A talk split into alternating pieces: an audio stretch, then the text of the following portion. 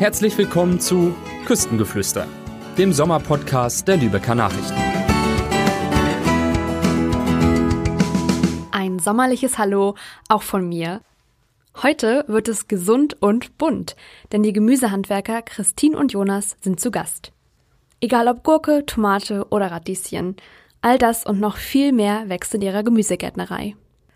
Ich bin Jule und habe mit den beiden darüber gesprochen, wie sie ihr Hobby zum Beruf gemacht haben und was ihre kleine Marktgärtnerei so besonders macht. Hobbygärtner und alle, die es werden wollen, sollten unbedingt dranbleiben, denn im Anschluss verraten die beiden, wie der braune Daumen ganz schnell grün wird. Das geht sowohl auf dem Balkon als auch im Garten, ganz ohne viel Zubehör oder Zauberei. Freut euch außerdem auf die Veranstaltungen, die wir in dieser Woche für euch haben. Die Sommergeschichte. Hallo Christine und Jonas, schön, dass ihr da seid. Ihr versorgt inzwischen über 100 Haushalte in und um Lübeck mit frischem Gemüse.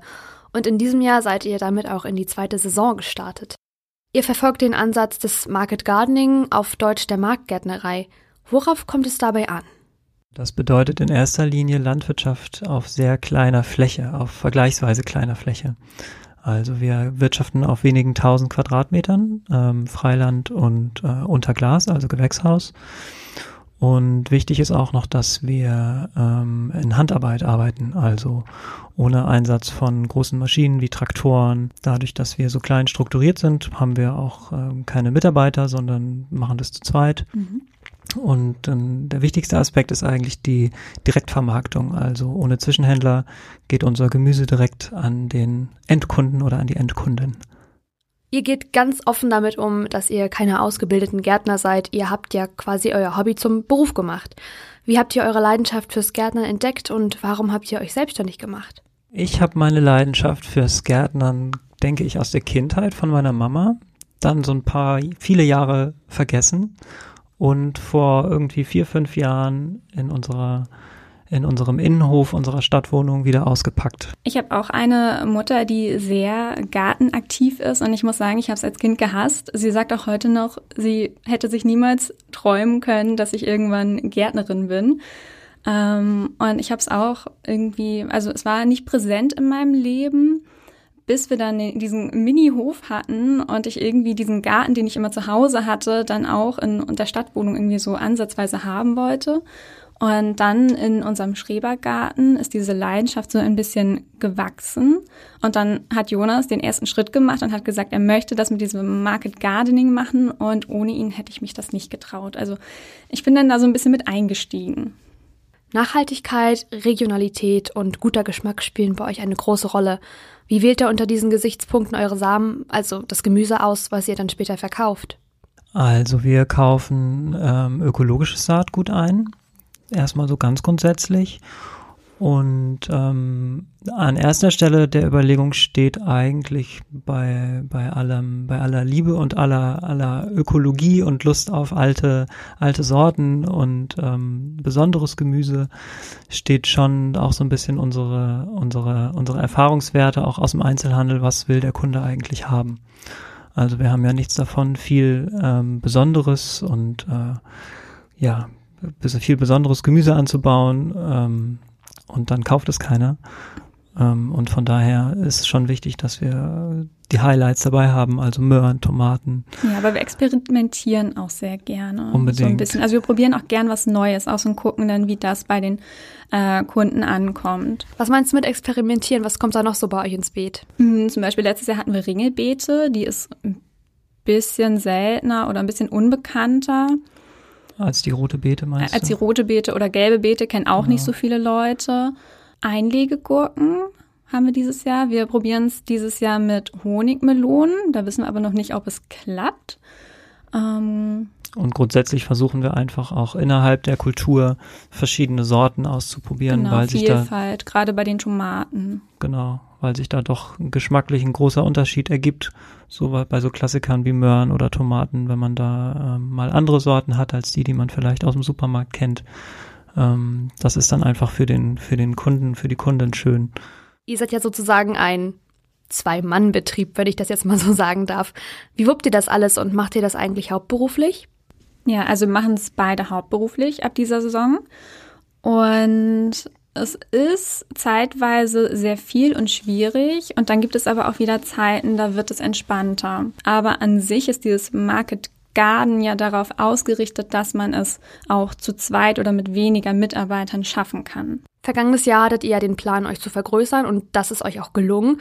Habt ihr denn überhaupt noch Platz und Kapazität, neue Kunden aufzunehmen?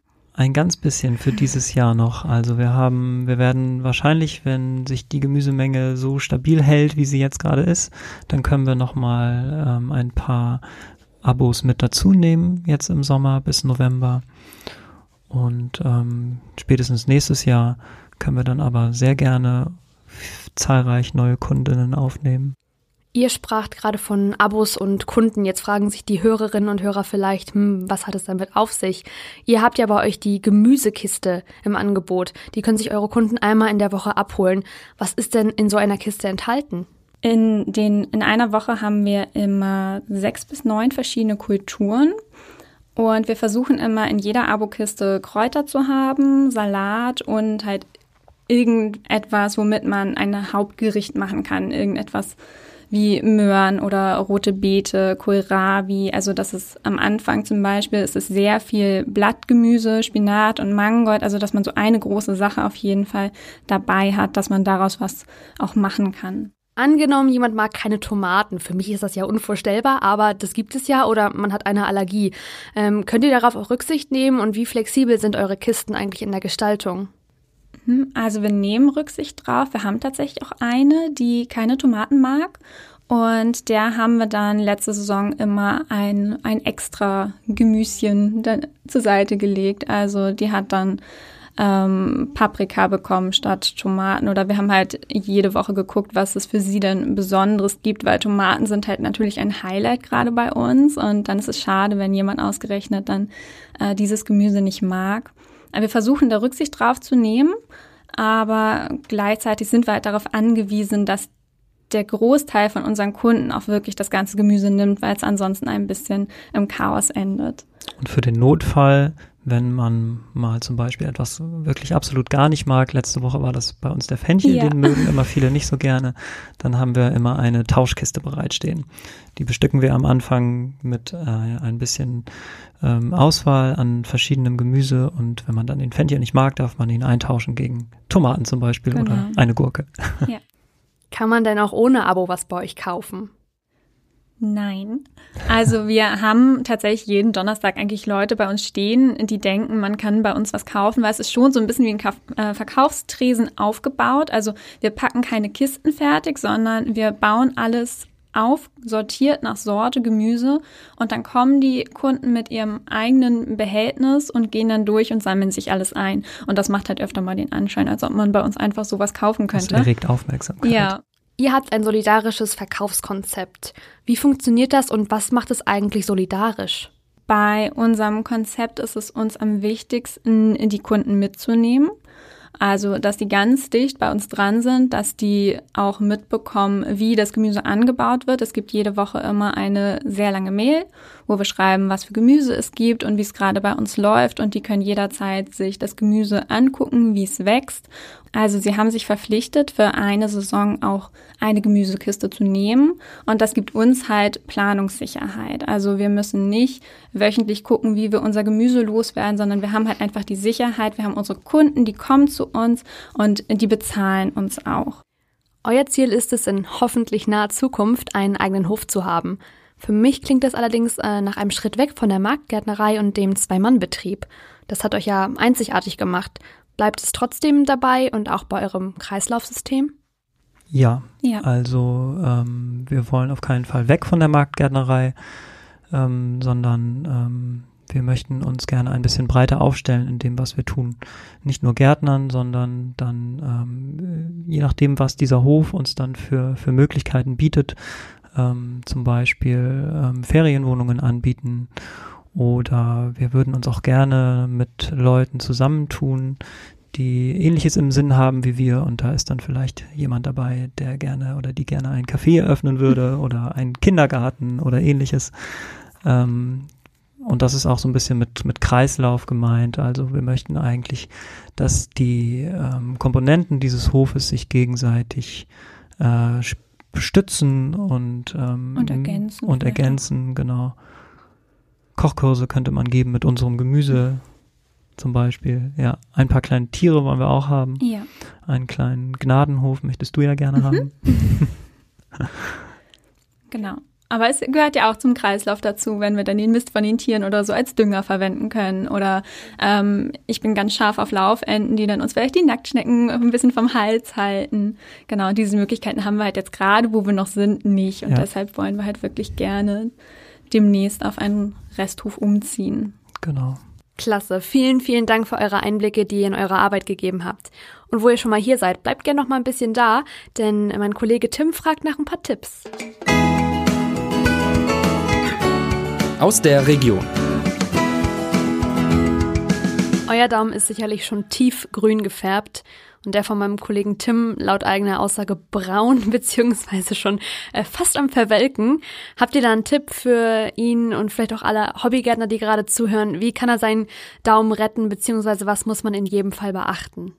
Ich vermute mal, dein Kollege hat ja wahrscheinlich noch einen zweiten Daumen und den würde ich dann einfach dafür einsetzen, ein bisschen äh, kleiner anzufangen mit was Leichtem. Nicht gleich mit einer Tomate zum Beispiel, das ist ja eher ein bisschen ähm, komplizierter. Vielleicht fürs nächste Jahr aufheben, ähm, aber mit Radieschen zum Beispiel kann man gut anfangen oder auch eine Zucchini eigentlich, die wächst total schnell, Ja. bringt eigentlich sicheren Ertrag, sodass dann dein Kollege auch einen Erfolg für sich verbuchen kann. Vielen Dank, den Tipp werde ich ihm auf jeden Fall ausrichten. Dann kann eigentlich nichts mehr schiefgehen, hoffe ich mal. Wie baut man denn Gemüse auf dem Balkon oder im Garten erfolgreich selbst an und was für Equipment braucht man vielleicht? Wenn man jetzt nur einen Balkon hat, dann braucht man Töpfe.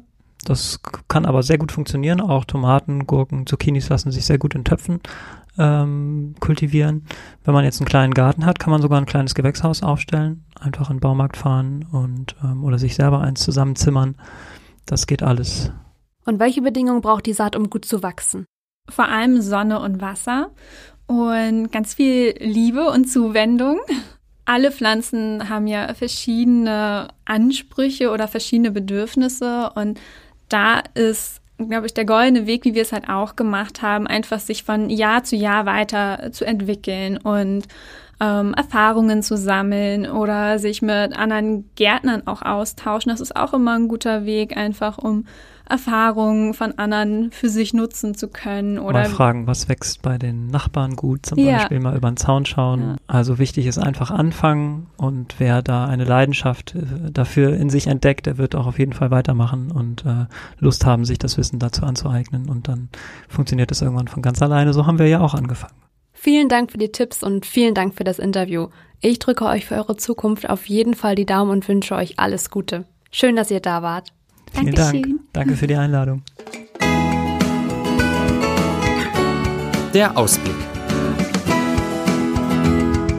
Also mich entspannt das Gärtnern und die Pflege von Pflanzen ja immer. Wenn ihr jetzt aber Lust auf ein bisschen mehr Action habt, dann habe ich da ein paar Tipps. Feuerwerk, Konzerte und ein Riesenrad. All das wartet in Heiligenhafen auf euch. Vom 8. bis zum 17. Juli finden die 45. Hafenfesttage statt. Die Tage sind vollgepackt mit Musik, Show, Spaß, Kulinarik und Vielfalt. Auf der Hafenbühne tritt unter anderem Lotto King Karl auf. Daneben gibt es auch ein Kinderpiratenland inklusive Kinderanimation. Das große Abschlussfeuerwerk findet am 17. Juli mitten auf dem Binnensee um 22.45 Uhr statt. Wer Heiligenhafen einmal von oben sehen möchte, der steigt am besten in das Riesenrad. Das geht noch bis zum 31. Juli. Aber Achtung, man sollte schon schwindelfrei sein. Das ist nämlich 38 Meter hoch. Ihr wollt am Boden bleiben und trotzdem ein bisschen Action haben? Kein Problem. Dann schaut doch gerne einmal beim Sportstrand in Timdorfer Strand vorbei. Dieser steht den Gästen und Einheimischen in jedem Sommer kostenlos zur Verfügung. Von Montag bis Freitag bieten professionelle Trainer täglich zwei Kurse vormittags und zwei am Abend an. Von Yoga, Pilates, Jumping, Trampolin bis zu Power-Fitness-Kursen ist alles dabei. Alle wichtigen Informationen findet ihr wie immer in den Shownotes. Jetzt sind wir auch schon am Ende unserer Folge angelangt. Ich hoffe, es hat euch gefallen und ihr konntet ein bisschen was mitnehmen und ich drücke euch auch die Daumen, dass euer eigener Daumen ganz schnell grün wird. Hört gern in der nächsten Woche wieder rein. Tschüss!